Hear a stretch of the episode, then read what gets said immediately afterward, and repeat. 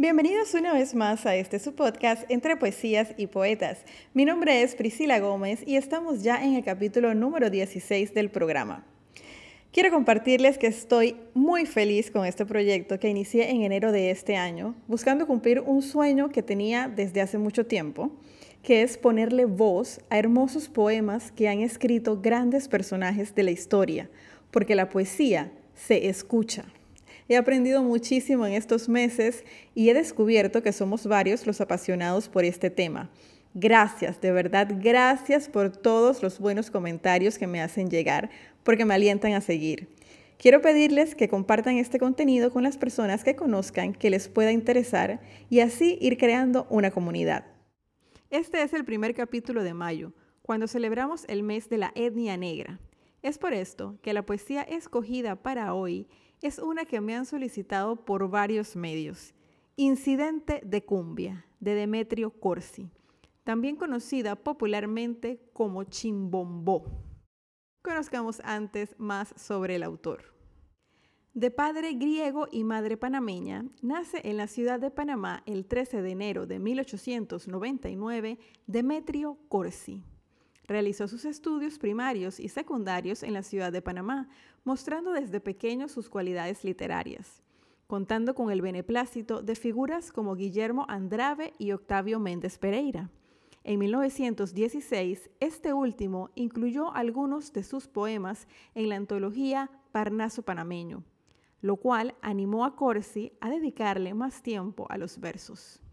Inició estudios de medicina en Estados Unidos y posteriormente de derecho en Panamá, los cuales no llegó a culminar.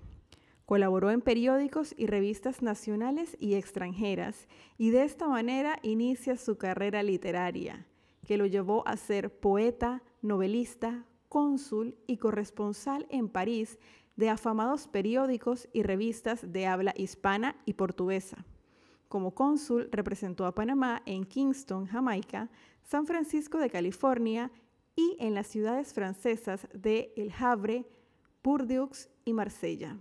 Como poeta, sus obras se inspiraron en temas de gusto popular, folclórico y afroindígena. También expresó su opinión en relación a los asuntos que en la época acontecían en el Canal de Panamá el 30 de octubre de 1957, en el popular parque de Santa Ana, en Panamá, la muerte sorprende a Demetrio Corsi, curiosamente, mientras escribía uno de sus poemas. Murió en un sitio que adoraba, haciendo lo que en vida fue su pasión, y dejó un gran legado al pueblo panameño y al mundo entero. Hoy lo recordamos con su popular poesía Incidente de Cumbia.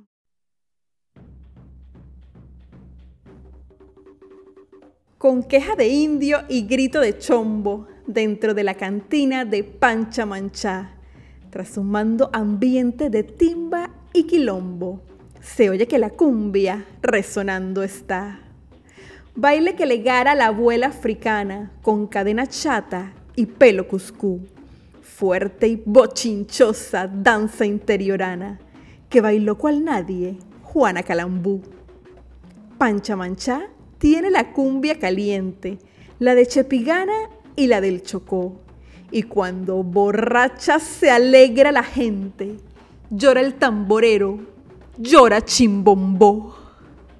Chimbombó es el negro que me embrujara, Chimbombó es el negro de gran corazón. Le raya una vieja cicatriz la cara, tiene mala juma y alma de león. Y el tambor trepida y la cumbia alegra. Meme baila. El negro, como un animal, llora los desprecios que le hace la negra. Y es que quiere a un gringo, la zamba fatal. Como un clavo dicen que saca otro clavo, aporrea el cuero que su mano hinchó. Mientras más borracho su golpe es más bravo. Juma toca cumbia, dice Chimbombó vengador, celoso, se alza de un respingo cuando Meme acaba la cumbia y se va cogida del brazo de su amante gringo rumbo al dormitorio de Pancha Manchá. Del puñal armado los persigue y ambos mueren del acero del gran chimbombó. Y la turba multa de negros y zambos sienten que a la raza chimbombó vengó. Húyese hacia el Cauca el negro bravío, y otra vez la cumbia trepidando está. Pero se dijera que no tiene el brío de la vieja cumbia de Pancha Manchá. Es que falta meme, la ardiente mulata, y es que falta el negro que al Cauca se huyó. Siempre habrá clientela y siempre habrá plata, pero nunca otro hombre como Chimbombó. Chimbombó ha inspirado muchas otras obras dentro de la cultura panameña. Es todo un personaje. Así llegamos al final de este capítulo. Te recuerdo que puedes seguirme en el Instagram arroba entre poesías y poetas y si te gusta el contenido, compártelo. Me despido recordándote que podrá no haber poetas, pero siempre habrá poesía.